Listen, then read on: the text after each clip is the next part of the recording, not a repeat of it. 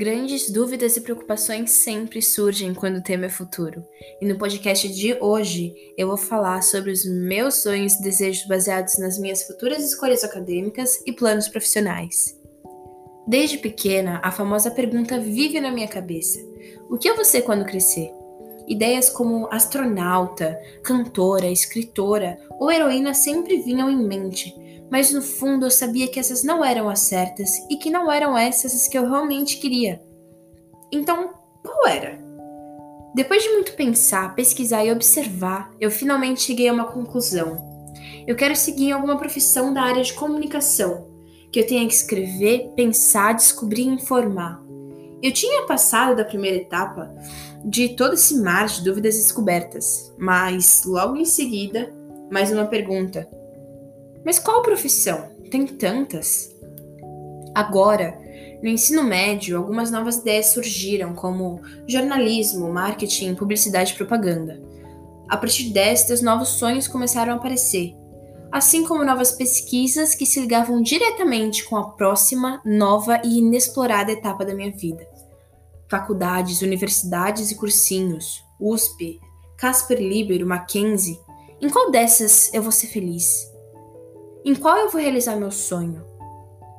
As minhas principais opções mesmo são a USP, Universidade de São Paulo, que é pública e que, pelas minhas pesquisas, oferece um ótimo curso e oportunidades, tirando que os universitários da parte de comunicação também adoram os métodos deles.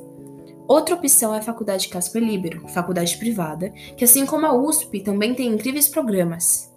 Eu sei que para ambas eu tenho que estar muito bem preparada, não apenas para as entrevistas e simulados, mas também para todo o processo que segue esses dois, sendo que elas são consideradas melhores nessa área e tirando que as vagas são poucas para o número de alunos que visam por conseguir esse lugar. Mais um motivo para dar o melhor de mim. Independente da minha escolha, as principais vontades para essa nova fase que já está batendo na porta são que eu seja feliz e realmente goste do curso de ensino universitário que eu vou escolher. Até porque eu não pretendo mesmo fazer algo que eu não goste e que não me agrade. Enfim, além de muito foco e dedicação, eu com certeza quero que essa pandemia já tenha acabado, para que assim eu possa aproveitar da melhor forma possível essa nova fase da minha vida.